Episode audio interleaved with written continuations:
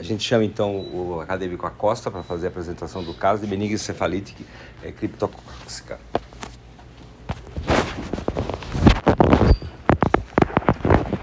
Bom dia, meu nome é Bruno Acosta, como o professor falou. Sou acadêmico do quarto ano de medicina da Unioeste e hoje vou apresentar o caso clínico. Identificação da paciente, FA, 39 anos, sexo feminino, casada, dona de casa, branca e residente marmeleiro. A queixa principal dela é dor de cabeça há dois meses. A história da doença atual em si. Uh, a paciente acompanhada de irmã é, relata início do quadro de cefaleia em região frontal, sem radiação ou queimação, compontada, uh, de caráter intermitente, intensidade 5 de 10 e de início abrupto há cerca de dois meses. Ela refere alívio ao uso de analgésico, uh, nesse momento inicial e agravo ao estresse ou esforços moderados, é, sem febre ou outros sintomas associados por enquanto, e ela nega episódios similares de, é, de cefaleia anteriormente. Ela buscou atendimento médico na UBS Marmeleiro duas vezes durante as duas primeiras semanas desse sintoma e ela foi tratada apenas com analgésico com uma melhora, momentânea da cefaleia, é, diminuiu em 50% a intensidade e ela retornou para casa em seguida.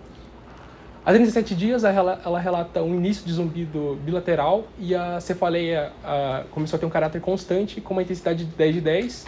E também relata que teve uma perda de consciência por alguns minutos em casa, sozinha à noite. Há 36 dias, ela buscou um atendimento médico na UPA Marmeleiro, tratada com analgésico novamente, porém sem melhora dos sintomas desta vez. A partir desse dia, ela relata uma piora da cefaleia, com radiação na regi é, região occipital, náuseas, vômitos incoercíveis, uh, com uma frequência de seis vezes por dia, alterações do estado de consciência entre lucidez e confusão com alucinações, segundo a irmã dela, fotofobia, inapetência e uma perda ponderal não intencional de 5 quilos durante as próximas duas semanas. Ela ter buscado atendimento médico em Marmeleiro oito vezes durante essas duas semanas, uh, tratada novamente apenas com um analgésico, sem melhora dos sintomas, e ela realizou um teste rápido para HIV a pedido de um médico da UBS. Uh, há 27 dias, ela realizou uma consulta no SAI, em São é, em Francisco Beltrão, onde ela recebeu o diagnóstico B24, né, que é o CID para HIV, porém ela não iniciou TARV uh, nesse período. Há 25 dias, ela realizou uma tomografia de encéfalo em serviço particular por decisão da irmã dela, é, e depois realizou o atendimento marmeleiro, porém ela não foi tratada, mandaram ela de volta para casa. E ela relata que é, teve uma piora da cefaleia a partir desse dia com uma rigidez no, é, no cal. Há 24 dias ela buscou atendimento novamente na UBS Marmeleiro, então foi transferida para a UBE em razão do laudo da tomografia que ela tinha feito, que uh, tinha sido preocupante. Depois foi transferida para enfermagem uh, da HC é, do São Francisco, né, em Francisco Beltrão. No São Francisco, ela realizou uma ressonância de encéfalo e a coleta do é, LCR e também iniciou o tratamento antibiótico, uh, composto de anfotericina B, desoxicolato, fluconazol, cefalotoxiana, Bactrim e azitromicina. Uh, a anfotericina B e o fluconazol uh, compõe um esquema para tratar neurotoxicose, uh, enquanto a Bactrim e a antistromicina é profilaxia contra infecções que podem vir a acontecer, como a MAC e toxoplasmose, toxoplasmose e uh, infecção por Giardiasis. A cefalotrixiona uh, não foi explicado o motivo do, exato da, da utilização, mas também foi utilizado. Há cerca de 22 dias, ela relata uma redução da cefaleia uma intensidade de 5 de 10, e o começo da paralisia de Bell na hemiface esquerda, é, descrevendo um secamento dos olhos, do olho à esquerda, é, e uma capacidade de chorar, mesmo quando ela tentava é, é, chorar ou coçava com o olho ressecado, né, esse olho esquerdo. Há 12 dias ela relata uma pior da cefaleia com picos de intensidade de 10 e 10. Uh, então ela foi transferida para UTI em razão de sinais de hipertensão craniana, insuficiência renal aguda. É, por razão disso, ela trocou a futoricina B desoxicolato por liposomal e também iniciou uh, tratamento com dexametasona, corticoide, né, e manitol, por causa da hipertensão. Uh, há 11 dias ela realizou uma transfusão de duas bolsas de concentrado de hemácias, que eu vou mostrar depois os exames, explicando por quê. Uh, há 10 dias ela repetiu os exames, uh, exames de ressonância magnética. E há 5 dias ela foi transferida é, para a enfermaria, é, após melhora dos sintomas. a cefaleia voltou a ter uma intensidade de 2 de 10 e ela também teve redução parcial da paralisia, começou a conseguir mover alguns músculos da hemofácie esquerda e demais sintomas também melhoraram uh, nos próximos dias. Há três dias a paciente recebeu alta após estabilização do quadro clínico, exames laboratoriais e o término do esquema de 14 dias de afotericina B, como uh, preconiza o Manual de Manejo de Infecção em HIV ah, do Ministério da Saúde. Há dois dias ela relata a permanência é, parcial da paralisia de esquerda, principalmente no terço inferior da face, né, é, com dificuldade de fala e mastigação. Isso depois da alta que a gente é, falou com ela. História patológica preguiça, ela nega patologias, internações, cirurgias prévias e alergias a alimentos e medicamentos. Ela só tem os medicamentos é, de uso contínuo, que é a sertralina, 50mg uma vez ao dia, e o omeprazol, 20mg uma vez ao dia. Histórico social, ela nega tabagismo e etilismo, sendo o etilismo um fator uh, predisponente de risco uh, para neurocriptocose em pacientes com HIV, e ela é sedentária. Uh, histórico familiar, ela nega qualquer patologia familiar. Ela não falou nada. Ectoscopia, uh, bege, lote, colaborativa, corada, hidratada, anectérica, acianótica, afebril, apneica, com a paralisia uh, da hemifácie esquerda, uh, principalmente no terço inferior, como eu tinha dito. Sinais vitais, é, pressão uh, 120 por 80, frequência cardíaca 78, frequência respiratória 16, temperatura 36 graus e saturação de oxigênio 96. Cabeça e pescoço, é, mucosas corais hidratadas, ausência de linfonodos palpáveis nas regiões supraclavicular, cervical e submandibular, submandibular e tireoide de tamanho normal e indolor. Tórax e aparelho respiratório, tórax é, simétrico, sem cicatrizes ou abalamentos, murmúrios vesiculares presentes bilateralmente, simétrico, sem ruídos adventícios. Uh, aparelho cardiovascular, as bulhas rítmicas, normofonéticas e em dois tempos, sem sopros. O abdômen semigloboso, uh, flácido, sem dor à palpação profunda e sem sinais de peritonismo ou vísceromegalias. Uh, os membros superiores, uh, pulsos radiais palpáveis, simétricos e extremidades bem profundidas, uh, com tempo de preenchimento capilar menor que 3 segundos. Membros inferiores, a mesma coisa, pulsos pediosos palpáveis, simétricos e extremidades bem profundidas. Dois exames laboratoriais. Esses exames laboratoriais foram que ela realizou dia 27, antes de ser internada. Uh, a glicose de jejum uh, 94, a creatinina 0,84 e todos eles uh, foram normais uh, dentro da padrão de referência. De referência. Uh, o parcial de urina também. Aqui são outros exames que ela realizou durante a internação uh, na UTI, que deram normal, que é o cálcio, o magnésio, o TAP, o INR um pouco acima, mas uh, normal, uh, assim, no, no limítrofe, e o TTPA de 24, é, 27 segundos normal também. Agora os exames que alteraram, né? No dia 27, ela estava com uma hemácia de é, 3,8 milhões. No dia 1, ah, quando ela já estava internada, né, ela diminuiu mais ainda essas hemácias e a hemoglobina ficou com 9,2.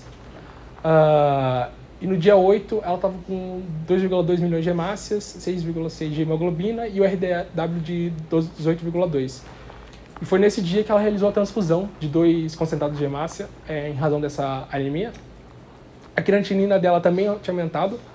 Uh, é, evidenciando a insuficiência renal que ela tinha uh, começado em razão do uso de anfotericina B desoxicolato. Uh, e o PCR dela também tinha aumentado, uh, indicando uma inflamação, né? Com a, a piora do quadro dela. aqui é a... Eu vou voltar depois, porque é a ordem cronológica. a rotina de LCR que ela realizou primeiramente, é, bacterioscopia de Gram com uma presença de estrutura fúngica sugestiva de criptococcus, uh, aqui o, o, exame, com uma glicose reduzida, é, demonstrando consumo, leucócitos é, presentes, hemácias também, neutrófilo acima e linfócito acima do referencial normal. Né? Depois essa cultura com o mesmo licor que saiu dia 30, é, com, é positivo confirmando a Cryptococcus neofarmans, que é uma variação do, do Cryptococcus. Pode voltar. Uh, no dia 10 uh, ah, de 11, ela ainda estava com uma anemia considerável, mas ela tinha melhorado já. Uh, aumentou para 2,53 milhões de hemácias, 8,3 de hemoglobina. O RDW piorou um pouco. Os leucócitos aumentaram, a creatinina aumentou um pouco, uh, a ureia também aumentou. E o potássio dela estava baixo nesse é, é, período de UTI. É, isso também está no manual, que é recomendado o uso de uh, cloreto de potássio para prevenir a hipopotassemia e ela foi tratada também para isso. E depois foi realizada a contagem de CD4, né, no dia 30, que teve uma contagem de CD4 26, que é bem baixa, né, que é abaixo de 200 é, quando é, abre a janela, janela para infecções oportunistas. Uh, e a carga viral dela foi 455 mil cópias, uh, que saiu no dia 31. Aqui são os uh, exames de imagem que, como o professor falou, ia depender dos residentes que iam explicar.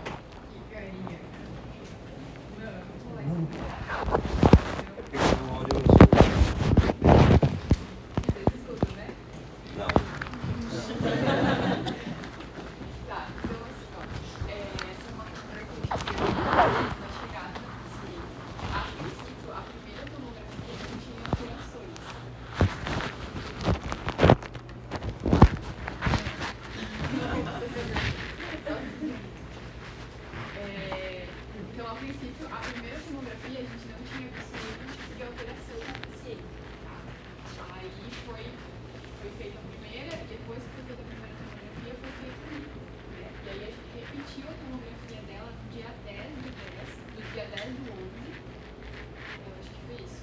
Porque ela começou com sinais, náusea, vômito, você voltou a ter cefaleia. Aí quando a gente repetiu, a gente viu que tinha uma hipodensidade ali na região de isso Aqui, aqui. Aí.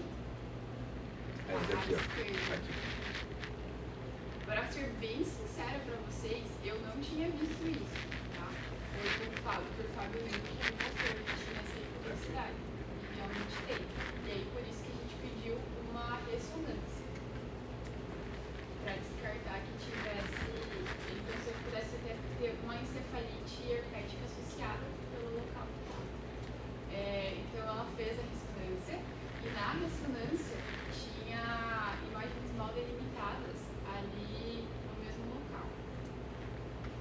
sequência. T2. Tinha T2, ele é onde tem o branquinho, tá E iniciar dá pra ver também.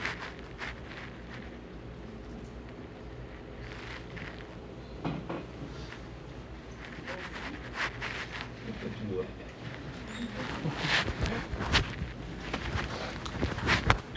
Hipóteses diagnósticas é a neurocriptocose ou meningite criptocógica, é, uh, e a síndrome de imunodeficiência é, adquirida uh, que ela tem, né?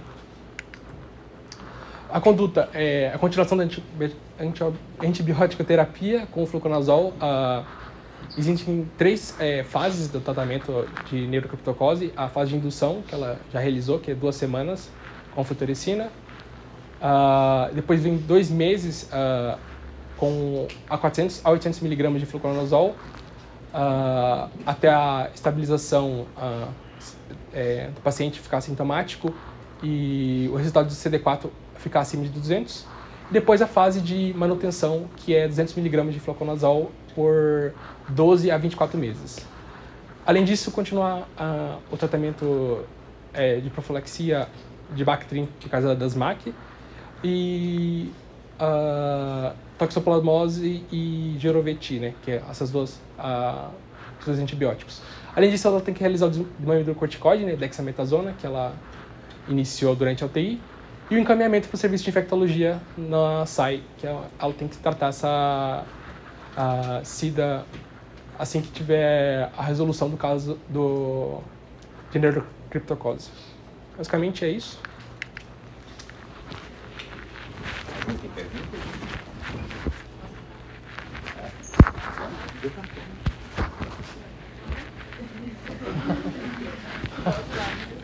Então, assim, ó, é, a PCL, ela começou a usar os utericina desoscolar, né? E aí ela começou a usar as alterações da, da como efeitos colaterais mesmo. Então, começou a cair a hemoglobina, é, começou a ter a pressão renal, começou a fazer hipopotassemia, né? hipocalemia. E aí, por isso, ela fez uma linha cardíaca 2, que foi ali, ó, onde de 0,53 foi para 1,84, que a gente solicitou a, a utericina B de Bolsonaro. Só que demora para vir, tá? A gente precisa fazer um protocolo, né? Para o Ministério da Saúde e depois eles voltarem para a gente. Quando, quando a creatina foi para 2, a gente suspendeu, deixou ela sem a utericina. Ficou um dia sem. Só que no outro dia, ela já começou com sinais de náusea, vômito, sinais de hipoxia craniana. E aí, por isso que a gente voltou mesmo sendo desescolada. Tá? Aí ela foi até chegar em Bolsonaro. Fez ele Bolsonaro e ela foi melhorando desses sintomas. É, e desses sintomas eh, laboratoriais, né? Os exames dela, do náusea, vômito, ela melhorou é, depois que a gente fez manitol e a dexametasona. Mas tem indicação de tirar líquido, né? Tirar líquido para melhorar os sintomas. A equipe da Neuro optou por fazer terapia medicamentosa e se em 48 horas não melhorasse, aí a gente ia fazer função. Eu Primeiro perguntar para o Bruno, é, ela teve febre Não, em nenhum período? Não. Eu acho que eu coloquei no começo que ela não teve febre. Ah, acho que foi no primeiro. ó. Febre. Depois disso, ela de- é, afirmou que não teve febre ah, desde esses dois meses que começou o sintoma. Pela, pela história clínica, ela seria uma, uma meningite criptocóxica, uma meningoencefalite ou uma encefalite? Uma, uma meningite criptococa. Oi? Uma meningite operação. Eu odeio essa palavra. É, o que, que você falou? Desculpa. Mas ela tem alterações de, de, de consciência. Aqui, ó. Ah, Alterações do estado de consciência entre lucidez e confusão com alucinações. No manual ah, que a gente, e no artigo também fala que pode ter sido, é, alterações de estado de consciência quando a, a criptocose atinge o sistema, de, ner- sistema nervoso central. Ah, faz a subdivisão dos órgãos atingindo, do, o principal deles é o pulmão, mas quando é o sistema nervoso central pode ocorrer essas alterações de consciência com alucinações. Tem uma tabela no artigo falando sobre isso. Aí seria então uma, uma meningoencefalite é, fúngica, porque ela já tem alterações de consciência. Tá. É. Sim. É. Meu Deus, essa palavra. É, qual, qual é a, é, qual- é a, como é a porta de entrada do, do, do, do criptococcus? Como é que ocorre a infestação? Ah, geralmente é por ah, contato com as fezes da, dos pombos, aves, pode ser também por galinhas ah, ou outros animais, como morcegos, por via aérea mesmo. A inalação ah, das leveduras ou das, ah, dos esporos da criptocose. Basicamente isso. Tá? E, e é importante lembrar que esses esporos eles podem ficar meses é, no, no ambiente e para depois você ter uma inalação, uma forma de é, já que a gente pensaria que estaria inativa. O, o que confere ao, ao criptococcus essa, essa permanência ainda ativa no meio ambiente é, por meses é, e que possa causar é, uma, uma manifestação no homem? Ele tem uma cápsula poli... poli... polissacarídeos que confere uma resistência ah, no ambiente. É, isso. E ainda assim, ele tem também uma cápsula de mielina. Essa cápsula de mielina do, do criptococcus é que confere a ele uma proteção contra os raios do bebê. Então, por isso que ele se torna ainda viável meses após a contamina a, uma contaminação. Então, se, se entra menos esporos, o mão, como você falou, ela tinha queixas respiratórias? Uh, não, ela não formou nenhuma queixa respiratória. Uh, eu perguntei para ela se ela teve algum momento, uh, é, um instante que ela teve alguma dispneia ou dificuldade para realizar alguma atividade. Ela disse que não apresentou. não sei se talvez ela não tenha se lembrado, talvez às vezes isso acontece, mas pela história dela, não. Ela não teve nenhum sinal. É, mas ela não tem a queixa respiratória. A, a, o quadro respiratório, as cápsulas, a cápsula do Cryptococcus, ele, é, justamente por ter essas fosfolipases, ela penetra pelos alvéolos e aí quando ela cai na corrente sanguínea, o sistema imune é, ativo e, competente o inibe. Então todos nós podemos ter contato com com a, o, o, fungo e nem por isso desenvolver a doença. É justamente a, a, a ausência, da, da, prejuízo da carga viral, que é o, o, o CD4 ali, né, que está incompetente dele, é que faz com que o, o fungo alcance o sistema é, hematológico e linfático e vá para o organismo da pessoa. É, que órgãos mais importantes que o atingir? O principal deles é o pulmão. Uh, acho que aproximadamente 80% uh, dos casos. Depois dele é o sistema nervoso central e também tem alterações. Ah? É, eu acho que é da é, é, é criptocose cutânea daí. É, cutânea. Você pode ajudar.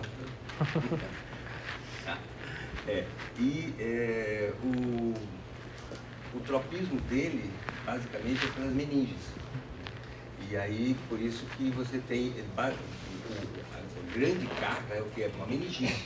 Meningite criptocócica, que ela tinha o que? Uma cefaleia de início súbito, persistente, associado com vômito, é, não, pode ou não ter febre, de acordo com o seu sistema imunológico, e aí ela acabou desenvolvendo depois essas alterações de consciência, significa que nesse momento aqui, o, o, o, o fungo alcançou o sistema nervoso central. Aí quando alcançou o sistema nervoso central, ela teve a paralisia do sétimo nervo. É comum isso? Ah, é uma ah, é um, um, sintoma relativamente comum em pacientes não apenas com AIDS, mas ah, outras doenças que atingem o sistema nervoso central. Ah, no artigo que a gente leu, ah, que a gente usou, né, é, diz que é importante fazer um, um diagnóstico diferencial é, dessa paralisia de Bell. Tem outras paralisias também que são similares, é, como a paralisia de doença a, central mesmo, que, que, é quando acomete só o terço inferior a, da hemiface. A, a paralisia de Bell em si, ela é uma complicação a, comum da neurocriptocose. no caso dela, foi algo bem, assim, mas menos grave, né? Porque já já está sendo ah, recuperada disso. Alguns pacientes precisam de fisioterapia, mas a maioria dos pacientes, como o caso dela, ah, melhoram do, da paralisia até seis meses. Além do, do sétimo nervo, qual seria outros nervos que ele acometia? Uh, outros nervos que ela poderia uh, cometer. Hum, não lembro disso. Saca, né? De 20 a 40% dos pacientes que têm meningite pseudocócica, ele pode desenvolver. O, o, nervo mais comum é o segundo nervo, com alteração da acuidade visual, prejuízo importante da visão. O segundo é o, é o sétimo nervo. E o terceiro seriam os oculomotores. E aí, alcançou-se o nervoso central. Qual o lugar preferencial da, da localização do, do fungo alívio encefálico.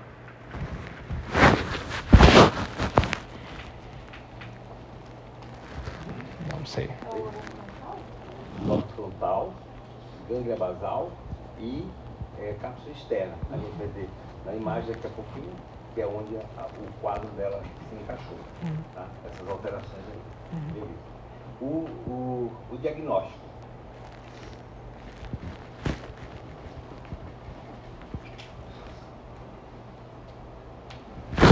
Ah, pela cultura, você quer dizer? Não, não cultura. Você tem esse líquido. Como é que você suspeitaria que o líquido fungo? Ah, Você falou da glicose, que a glicose estava baixa. Essa glicose, como é que você sabe que a glicose está baixa? a- o referencial é 30 a 49, eu acho, e tá 27. É porque a- o patógeno ele consome essa glicose para procriar, né, para se multiplicar. Ah, e a proteína também tá um pouco prote... ela não tá ela não tá acho que ela não tá reduzi- reduzida ela tá Qual, é, o- qual é o, o- o agente que produz o maior rebaixamento da glicose glicórica? da bactéria Alguém sabe? TB. É hipoglicorraquia. Para você saber se a glicose está baixa, ela é dois terços da glicose sanguínea. Então, o número 27, simplesmente 27, como você traz aí, não, não tem importância clínica. Você tem que saber a glicemia na hora que você foi coletado aquele exame. É, isso, não não tinha É, mas você tem pela referência do dia, né? Porque eles fizeram o, o, o teste o, o, é, digital. Então, esse é, essa é uma, é, uma, é uma ideia. Tá? Depois você vai ver que o líquor dela é um líquor que um aumento de, de, de celularidade à base de linfócitos. Então, é um líquor que lembra o quê? Um quadro viral. Mas ela tem essa, essa glicose baixa, que, que possa ser, se for realmente dois terços, abaixo de dois terços da sanguínea, poderia ter uma glico, lipo, uma hipo, é, glicorraquia, e aí você teria que ter essa, essa conformação. Tá? Mas aí qual, o, o que, que você pode fazer no líquor, que não foi feito nesse caso, um diagnóstico de, de, de criptococcus imediato e super barato? a sorologia Não, no líquor. usar o teste com látex, látex O, o teste de látex você pode fazer, excelente. Você vai ver a cápsula, você vai fragmento de cápsula do hospedeiro. Porque aí você teria, mas esse é um teste mais complexo. Você tem aglutinação a látex, quando você vai ver a presença de- da cápsula do, do, tipo, do, do fungo na, no- na corrente do líquido, é, que não, não, é, não é tão caro. Você tem a ELISA para criptococo, que aí você vai ver a presença de anticorpos no, no, no líquido, mas ele só vai estar positivo depois de 14 dias, então você tem uma janela de 14 dias que você não vai estar positivo. E você pode fazer o PCR do, do líquido. O, C- o PCR você vai pesquisar o que? O, RN, o RNA é, é mensageiro. Tá? Então você vai precisar, então, são coisas diferentes. ELISA é anticorpo, anticorpo, o látex é, é a cápsula e o PCR é o, o RNA. Acho que Tá? você está falando da pesquisa direta com a tinta de China? Oi? Você está falando da pesquisa direta com Sim. a tinta da China, A Nanquim? tinta da China. Então, a tinta da China, que é super barata, que é, a gente, eu, tenho um slide aí, vou, vou colocar daqui a pouco para vocês. Você faz a impregnação na lâmina de impregnar após centrifugação do líquor e você é, coloca a tinta nanquim, que é o nanquim, que é a tinta da China. E aí é, você vem e identifica a presença dos, dos criptocóccus dentro da, da lâmina. Tá? A cultura demora, pode chegar até 30 dias. E o que, que ocorre em 30 dias dessa paciente? Então, por isso que o látex, a, a aglutinação do látex é rápido, a ELISA é caro e o PCR nem sempre é disponível. Então, você tem que fazer da China. Essa ocorrência aí colocaram que foi positivo no GRAM, o Cryptococcus não cola no GRAM. Ele não tem nada a ver com o GRAM. GRAM é bactéria. Bactéria positiva, é, gram negativo, gram positivo. Isso não existe. O, foi, de- foi dado um laudo assim, é, é, assim é, sei lá, celestial, do, do, do criptococcus visto na lâmina. Quem viu, acho que precisa pegar um olho dele. Quando, no- eu vi no relatório da paciente que eles não utilizaram a, a tinta da China e esperaram o- a cultura porque não estava disponível no laboratório. É super barato. Um, uma- um frasco de tinta na China de Nanquim não custa nem 5 reais isso é, isso é balela. É, isso eu, eu, achei estranho eles não fazerem. É, é. não. Aí.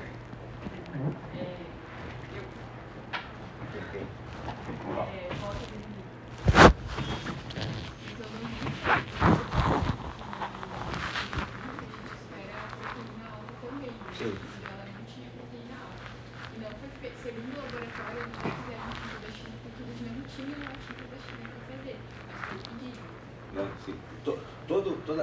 Inclusive, co- como é, como é uma infecção oportunista, eh, você pode ter a forma subclínica do verdadeiro cripto- criptococo.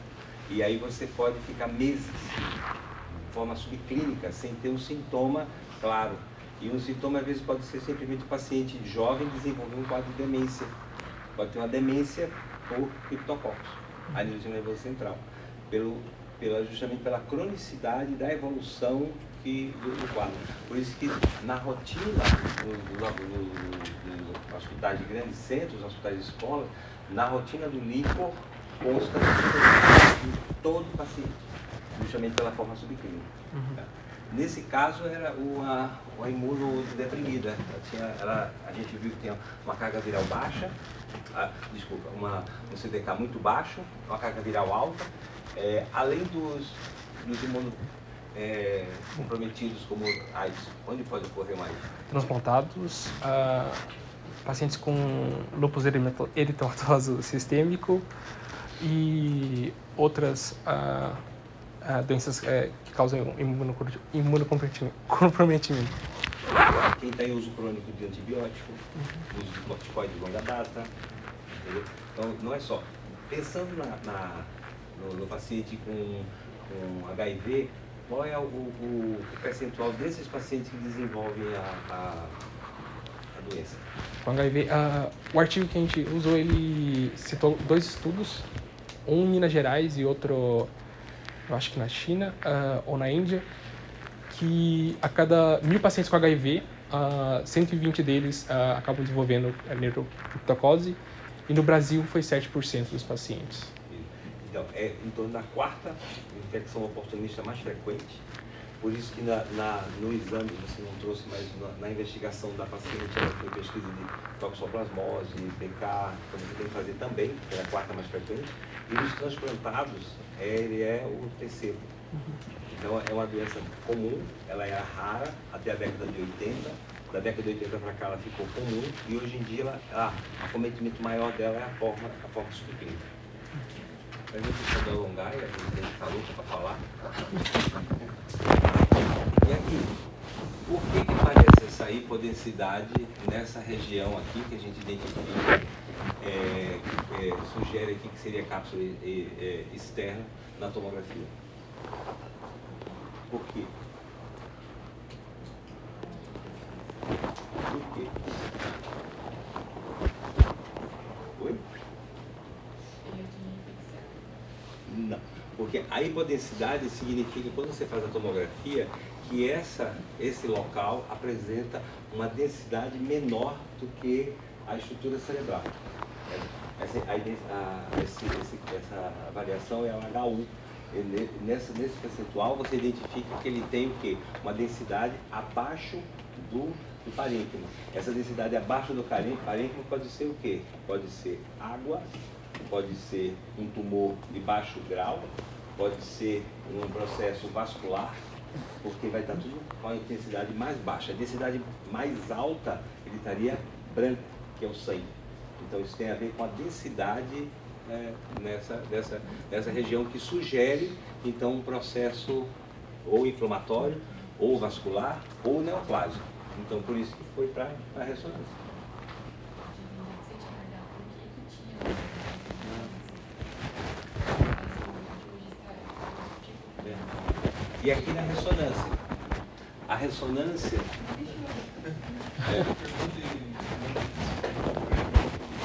Ó, é T1.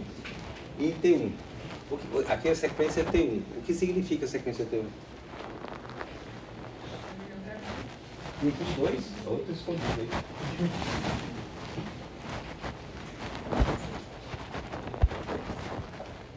Não, E minha resposta, você vai falar que é outra coisa. Então.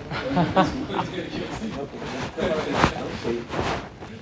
Bom, porque na, na, na ressonância magnética o que você vai fazer? Você vai, você vai ter uma corrente, um, uma, um campo magnético Nesse campo magnético, você, por radiofrequência, você joga na, nos, nos, tecidos, no caso do encéfalo, uma, é, essa, essa, estimulação magnética, você estimula o, o spins do, do, do, dos prótons essa, essas estruturas e depois você avalia o tempo de relaxamento. Em T1, o relaxamento é, é, é longitudinal. Nesse, nesse, nesse processo que você promove a, a, a magnetização dos, dos, tecidos e eles voltam à normalidade, então com isso você consegue diferenciar substância cinzenta, substância branca. Então T1 ele é estrutural. Então você vai ver a estrutura do, do encéfalo de uma maneira bem determinada. Você vai ver o o líquido, você vai ver a substância branca mais clara, a substância cinzenta mais escura e no, no, no tronco encefálico da mesma forma.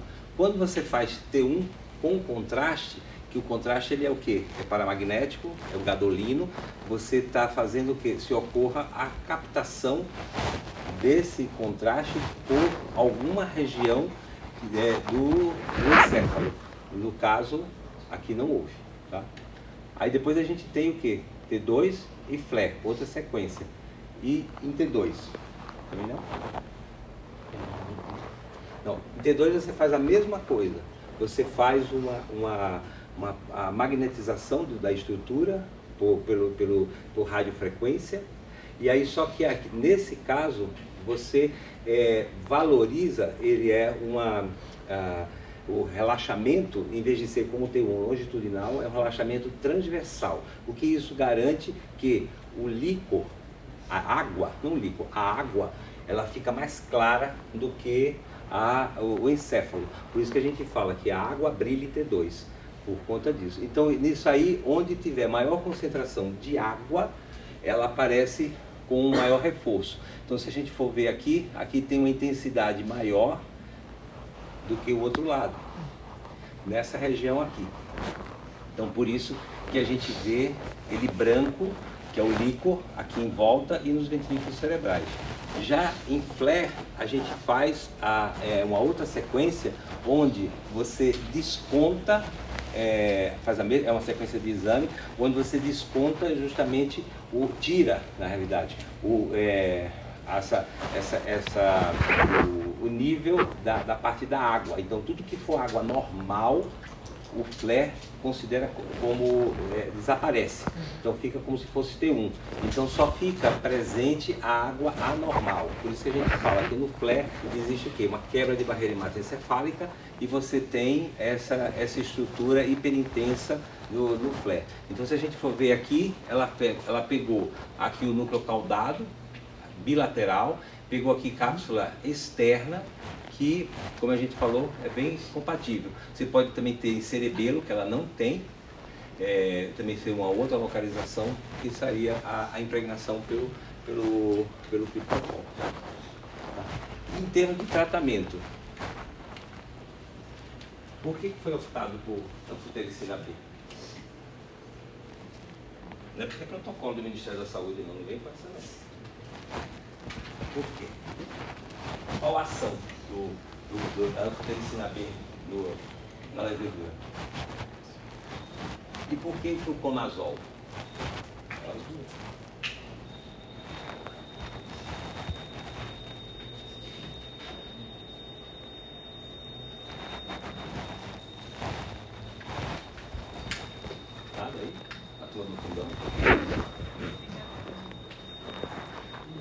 anfotericina B, ela agarra a cápsula do, do, da, do fungo, ela promove poros na, né, nessa cápsula, o, o, comunica o meio intracelular com extracelular do fungo, o fungo desidrata e morre. Por isso que ele é utilizado um período da fase aguda, ele como se fosse um, como fosse um, é, um fungicida. Então ele, ele, ele, ele promove isso aí. Só isso aí. E aí você entra depois o que? o fluconazol. O fluconazol ele vai agir aonde? No núcleo do, do, é, do, do fungo, impedindo a atuação da RNA polimerase. Então, com isso, você não tem o quê? A replicação do vírus. Então, por isso que o fluconazol ele é utilizado depois da anfotericina e por um período longo que pode chegar até ano, dois anos, de acordo com a evolução do paciente. E aí sempre, e você começa com 400, 400 miligramas dia, depois 200. Né? De 400 a 800. É, isso. Depois 400, É, então você tem, um- tem, tem um- no protocolo, tem a primeira anfotericina B, de- que no caso foi a liposomal porque ele foi nefrotóxico, mas é a, é a modalidade melhor, e depois o fluconazol por um período de acompanhamento e segmento ambulatorial. E qual é o, o critério de cura desse paciente? Líquido.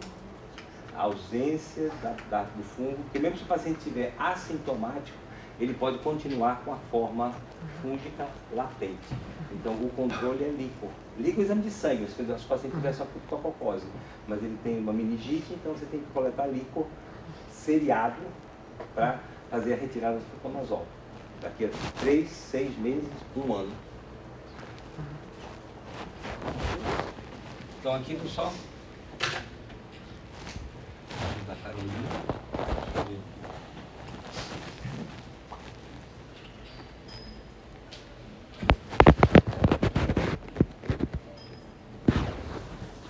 Doutor, nesse- nessa análise do líquor, é ausência total ou existe um número ali? do livro, então, só, só a presença já é indicativo. Se você fizer, por exemplo, uma pesquisa dos anticorpos, é, é, de cápsula ou então de presença de anticorpo no livro, significa que o verme está ativo. Tá? Esse aqui, ó, é a tinta da China, um esfregaço de uma lâmina. Então você espera isso aqui. Uma imagem anelar, esbranquiçada. No miolo aqui você vê um outro anelzinho aqui. Esse anelzinho um pouco mais claro é a, a cápsula de mielina do, do fungo. Então é, é um esfregaço e aí você, você coloca e na lâmina já identifica. Doutor, só para confirmar, é, esse, essa necessidade de transfusão, a queda do HB, é por conta da anfotericina? Sim. Sim. E também o quadro renal, a nefrotoxicidade que desenvolveu é por conta disso aí. E Então. é bem comum fazer, tá? E aí quando eu vi que podia fazer, eu achei que era uma coisa, uai, alguns casos, né? Não, isso cai em HB, cai potássio, Aqui o esfregaço, uma lâmina. Então a gente vai ver aqui um, corte cerebral, que antigamente esse, paciente, era, basicamente o diagnóstico era só necrópsia. Então a gente tem aqui uma, uma imagem, e aí você tem aqui presença do é, leptomeninge, então é, é, a, e a presença aqui está cheia de fungo. Tá? E aqui, só para terminar, é o meio de cultura. No meio de cultura fica dessa forma, eles, eles chamam de leite condensado. Então, é a, na, na impregnação da placa de, de, de água, então fica essa, essa ocorrência que é indicativo do, do, da cultura do, do, do hipocampo. Então a gente chama agora a acadêmica Carolina para passar se tá artigo. Acho que tá, né? Não pode. Beleza. Então, bom dia. É, eu- agora eu vou falar um pouco sobre o nosso artigo né, de hoje. E o título dele é Criptococcus em pacientes com HIV e AIDS e é uma revisão de literatura. Esse artigo foi publicado na, na revista Ensaios e Ciência em 2014 e as autoras foram a Railane Letícia Gomes Almeida e a Eleusa Rodrigues Machado. Então, é, no começo, é, começam falando um pouco sobre é, o fungo né, e a doença, que vai ser uma doença oportunista, e do fungo da classe Blastomicetas e família Cryptococcaceae. Essa doença também pode ser chamada de torulose, blastomicose europeia e doença de Busse-Buschke. E ela tem ganhado importância justamente por causar essas micoses sistêmicas é, após o surgimento e a descoberta ali do, do vírus da, da, do HIV, né, ali na década de 80, ela vem tomando mais importância, né? Porque justamente ela vai ser a micose sistêmica mais frequente nesses pacientes com HIV e está relacionada com uma alta mortalidade, porque ela justamente induz o desenvolvimento de meningite, né?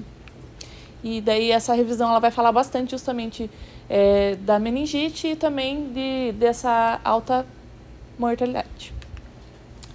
É, no ambiente natural urbano, né, como já foi falado, o Cryptococcus neoformans, da variação neoformans, pode ser encontrado nas excretas de aves, principalmente os pombos, e é, daí ele vai considerado, ser considerado né, um agente cosmopolita e oportunista. É, no homem, ele vai ser encontrado nos líquidos biológicos, na urina, no sangue, vai causar uma grande mortalidade e morbidade, justamente porque ele acomete essas pessoas imunodebilitadas, né? Ele vai frisar muito isso. A variação GAT vai ser observada mais no ambiente rural, podendo acometer os indivíduos saudáveis também e vai se instalar principalmente nos pulmões. Ela vai estar presente ali no escarro. Ambas essas variações, o mais importante para nós vai ser a, o Cryptococcus neoformans, né? Existem outras espécies e as variações dele que eu já vou mostrar mais para frente. Ambas essas variações vão ter afinidade e o tropismo pelo sistema nervoso central. O Cryptococcus neoformans ele vai ser dividido nesses cinco sorotipos, que é o ABC, a, e o D e o AD. E daí o AD e o AD são, vão ser os principais infectantes ali encontrados nas pessoas imunodeprimidas. A infecção, como já foi falado também, vai ser feita pela inalação dos esporos ou pelas leveduras secas do Cryptococcus. Normalmente elas né, ficam na, nas fezes secas ali por muito tempo das aves, né, nos centros urbanos, ou também é, nos troncos de árvores, de algumas árvores. É, as manifestações clínicas elas vão variar de acordo com o estado imunológico do paciente e daí vai apresentar uma disseminação que pode ser hematogênica ou linfática, né? Se essa doença é, não for diagnosticada e tratamento é, e e tratada adequadamente, ela facilmente pode levar o indivíduo a óbito e justamente essa falha no diagnóstico e no tratamento são também os principais fatores de mortalidade para os indivíduos. Então, o diagnóstico eu já vou falar também mais especificamente é, sobre ele, mas principalmente ele vai ser feito com a coloração com a tinta da China que ela vai visualizar essas estruturas do fungo, porque esse fungo ele é bem característico, as estruturas dele, então é bem fácil de você observar e esse vai ser o teste que vai acabar sendo mais barato e mais fácil de ser realizado, como o doutor falou. A metodologia utilizada no artigo foi uma revisão bibliográfica, com informações obtidas de alguns livros impressos e artigos científicos é, que foram obtidos nas fontes de dados Medline, PubMed e outras. E os indicadores utilizados para essa revisão foram as infecções oportunistas e fúngicas, HIV e AIDS, o Cryptococcus, Cryptococcus neoformans, epidemiologia e criptococose. Aí, como resultados, o que, que essa revisão obteve? Que esse agente etiológico ele vai ter assim aproximadamente 34 espécies desse gênero, mas o homem vai ser infectado mesmo pelo Cryptococcus neoformans e as variações dele, que são essas aqui. É, ele vai ser um basídio miceto na forma de, leva, de levedura, recoberto com aquela cápsula de polissacarídeos que já foi também discutido bastante aqui, que justamente essa cápsula vai ser um fator de virulência, porque é, ela engana né, o sistema imune, é, é, os monócitos e os macrófagos eles vão fagocitar. Esses polissacarídeos eles vão daí o fungo ele não vai ser fagocitado e principalmente nesses pacientes que eles já estão imunodeprimidos, é, eles vão ter essa falha e daí vai, a doença vai se disseminar e daí essa cápsula é um grande fator de importância justamente de proteção né, do fungo ao nosso sistema imune. Esse fungo vai se reproduzir de forma assexuada e daí tá aqui os sorotipos, né? A variação GAT é o sorotipos B e C, a Neoformas é o sorotipo A, A, D e D, e essa Grube, que é o sorotipo A. É, então, como as principais manifestações clínicas dessa doença, o que, que a gente vai ter? Elas vão variar, né, de acordo com o local onde a infecção vai se instalar, e os principais estão aqui, né? Que é o sistema nervoso central, que vai ter os sintomas de febre, de mal-estar, uma cefaleia constante, rigidez e nuca e vômito. E esses sintomas eles podem evoluir, né? Quando a doença já vai estar tá num estágio mais avançado, ele vai evoluir para as alterações visuais, né? Como o doutor comentou, que vai daí acometer os nervos, o oculomotor, né? É, é, vai ter alteração na acuidade, aturvação, fotofobia, né? alterações mentais como delírio, desorientação, alucinação e também agitação. Aí, quando acomete os pulmões, que também é muito comum, é, vai ter os sintomas de febre, uma tosse mucoide, dispneia, suor noturno. Aí, é, num estágio mais avançado, a, a, o paciente pode ter emagrecimento, fraqueza, insuficiência respiratória e mais raramente ela pode acometer a pele, né? Daqui vai gerar celulite, algumas pápulas e abscessos e pode, podendo evoluir para sintomas mais avançados como nódulos subcutâneos e lesões periarticulares. Ela também, essa doença pode acometer o, os olhos, né? Como já falei, pode acometer é, uma, uma porção da próstata também, que foram encontrados algumas revisões com algumas recidivas né, nos homens. Eu acho que vai ter um slide sobre isso mais para frente. E daí se é, descobriu que também pode a próstata pode ser um reservatório dessa doença. E também pode acometer o sistema ósseo e ósseo articular. É, então, é, essa, a criptococose vai ser a terceira causa de infecção ali no, no paciente transplantado de órgão sólido, mas ela vai ser incomum em crianças e também em gestantes, não é muito comum. Aqui, como eu falei, que a próstata ela é um reservatório, né, relacionado com recidivas nos homens, e também eles que tiverem esse reservatório na próstata, eles vão ter maior dificuldade para curar essa infecção. O número de casos de criptococose no gênero masculino vai variar de 62,3% e 70%, atingindo pessoas principalmente na faixa de 30 a 60 anos portadores de HIV e AIDS. Como fatores de risco, quais que foram analisados? Foram é, colocados nessa revisão alguns estudos que são um pouco antigos, mas eles já dão para a gente ter uma noção de parâmetro né, dessa doença. Então, esse estudo aqui, realizado em 2006 no Hospital de Clínicas de Uberlândia, é, foi com 96 pacientes, e daí os mais acometidos foram os portadores de AIDS, né, com 80% dos pacientes com criptococose eram os que tinham AIDS, pacientes com lupus, 4,2%, com neoplasias, 2,1%, cirrose hepática e insuficiência renal crônica. É, foi concluído também que o etilismo vai ser um fator de risco nos pacientes com HIV e AIDS, que são co-infectados por fungos, e também vai ser responsável daí por muitos casos de óbito. E como eu falei, esses altos índices de óbitos vão estar relacionados principalmente ao tipo de tratamento que vai ser destinado à criptococose, se o paciente ele já está aderido ou não à TARV, né? E o elevado custo dessas drogas também, porque às vezes, o, dependendo do país, o sistema de saúde não vai é, pro, é, promover assim a, a entrega do medicamento para o paciente. E daí, às vezes não vai ter uma adesão, esse tratamento vai acabar sendo deixado de lado. Eu vou falar um pouco mais para frente também sobre o tratamento. E ele é um tratamento bem longo e tem que ser feito bem certinho, né? Então, se não, não garantir essa aderência, a mortalidade pode ser bem alta. E também esses medicamentos eles podem se podem ter uma alta toxicidade e também podem ter bastante efeitos colaterais. Então, falando mais especificamente sobre a criptococose em pacientes com HIV e AIDS. É, ela teve um crescimento nas últimas décadas em todos os continentes. Um estudo na Índia, em 2012, sobre a meningite criptocócica mostrou é que ela, a meningite vai ser uma das umas manifestações mais comuns ali da AIDS, né? É, com uma incidência de 12,9% nesses portadores do HIV, né? E esse estudo de 2009 é, também mostrou que varia um pouco entre as diferentes regiões do mundo, mas as principais são nesses países é, que estão em desenvolvimento, em desenvolvimento o, como a África subsaariana, né, estava como o local mais crítico, com 720 mil casos por ano, seguido da América do Norte e Sul, com, com 70 mil, e, e vai diminuindo assim. E os países desenvolvidos tiveram um crescimento menor nos últimos anos, com a é, maior disponibilidade né, da TARV e dos tratamentos também. Então, daí tiveram casos menores. É, então, a importância do tratamento adequado, adequado vai ser é, basicamente porque esse é um tratamento bem específico, bem direcionado para o local afetado, né?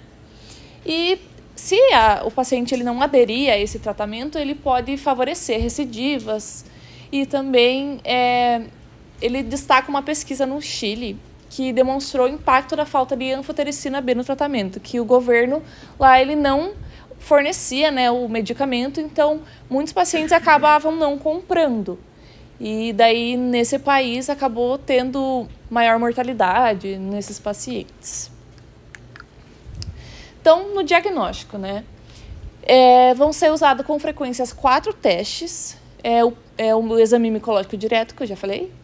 E cultivo com encontro de formas evolutivas características do fungo. Esse aqui vai ser o mais utilizado normalmente, porque é o mais fácil, o mais barato, né? E o, tem também os exames para detecção de antígenos, como prova do látex e o ELISA. E também o PCR, né, com a detecção do DNA fúngico. Tem também o exame histopatológico, que os cortes vão ser corados ali por alguns tipos de corantes. E esses sorotipos, né, que eu já falei, o A, o B, eles vão ter colorações diferentes no meio que eles vão crescer. Como diagnóstico indireto, você pode fazer um raio-x, a ATC, né, de crânio, é a pesquisa de anticorpos por imunodifusão, por ELISA e o histopatológico corado pela hematoxilina e eosina. O exame padrão ouro vai ser a, hemocu a hemocultura associado ao histopatológico, mas normalmente faz o micológico direto. É, devido à falta de especialidade, de especificidade das manifestações clínicas, né, o diagnóstico tardio ele é de certa forma comum e permite a evolução da doença para o óbito. Daí o, a pesquisa de antígenos e o líquido, a pesquisa do líquido ali, né, vai ter uma sensibilidade de 99%, é, que é feita pelo teste de, aglu, de aglutinação em partícula do látex. Então ele é bem seguro para você fazer, só que nem sempre ele vai estar disponível, né? Aí o tratamento, né? Ele é bem longo, ele é dividido em três fases e vai ser feito com os antifúngicos, o itraconazol, o fluconazol, o voriconazol, anfotericina B e a 5-flucitosina. É, e com a e vai ter as, as três fases, né? A criptococose pulmonar, ela vai usar o fluco ou itraconazol de 200 a 400 miligramas por dia via oral por 3 a 12 meses.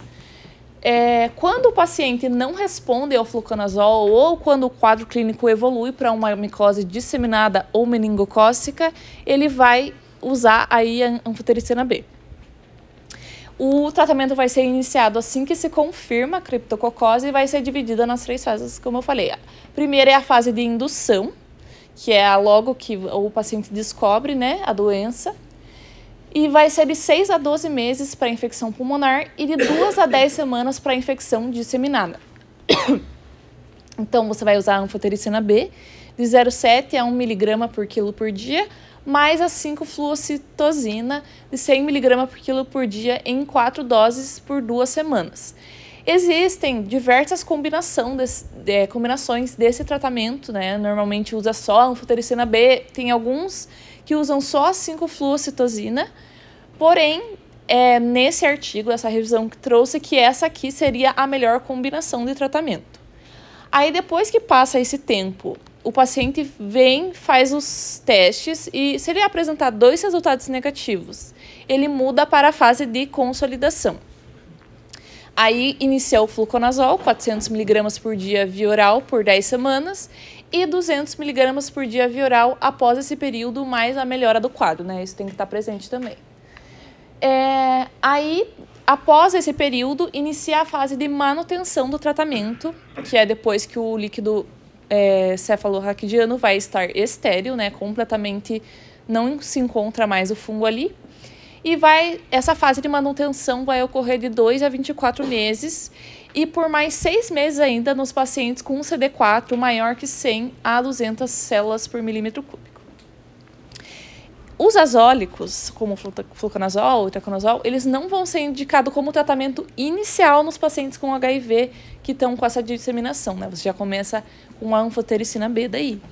E os transplantados renais e os pacientes com a função renal debilitada têm que usar a anfotericina B liposomal, recomendado mais dessa forma.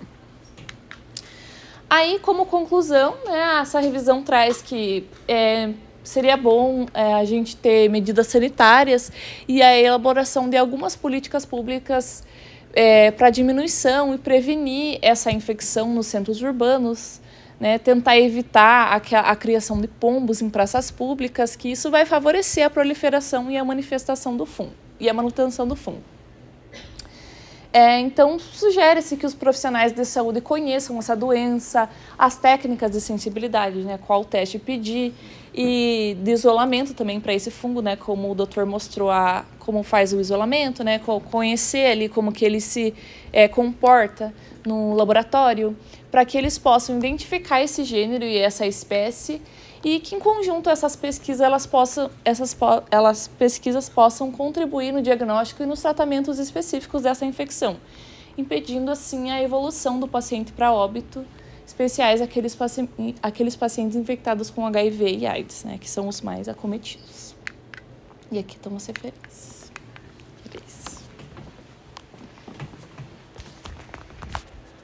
Alguma questão?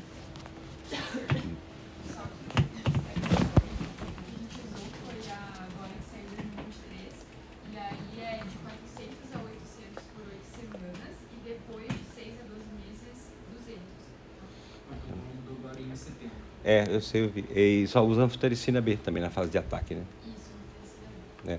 Qual é o Alguma questão? Doutor, ela comentou ali que ia usar anfotericina B tipo, em transplante renal, em paciente debilitado. E vocês comentaram antes sobre ela debilitar ali a função renal. Daí eu não entendi muito bem a relação de... O uso da, da, da, da, da anfotericina em paciente renal. É que, é que foi usado primeiro a não, não, sim, mas é em transplantado renal. O paciente já renal crônico desenvolve a, a, o fungo e aí.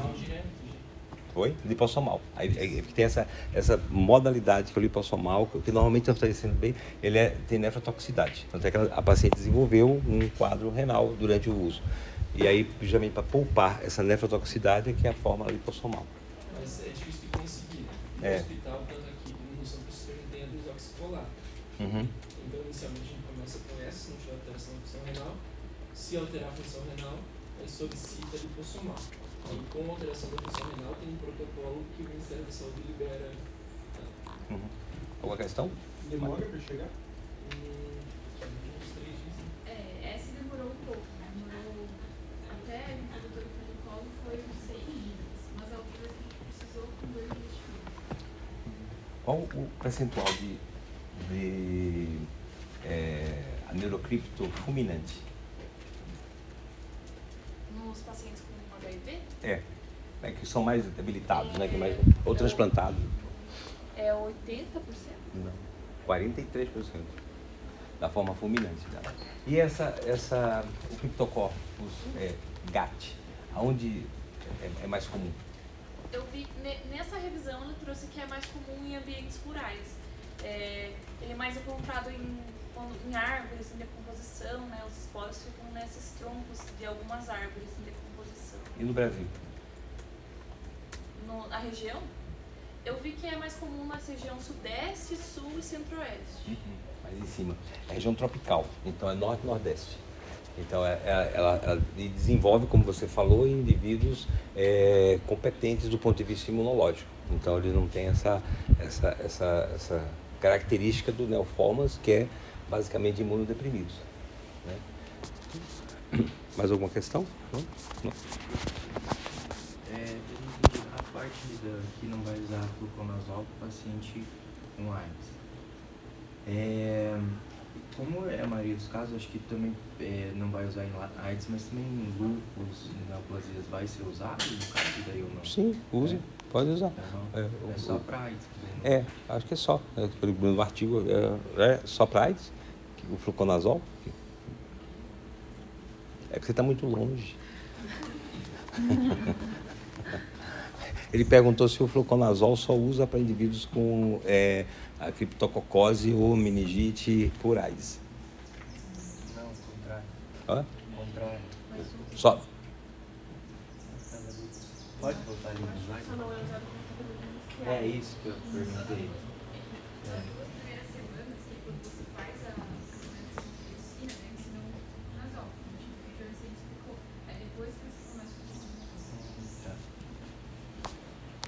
Alguma questão mais?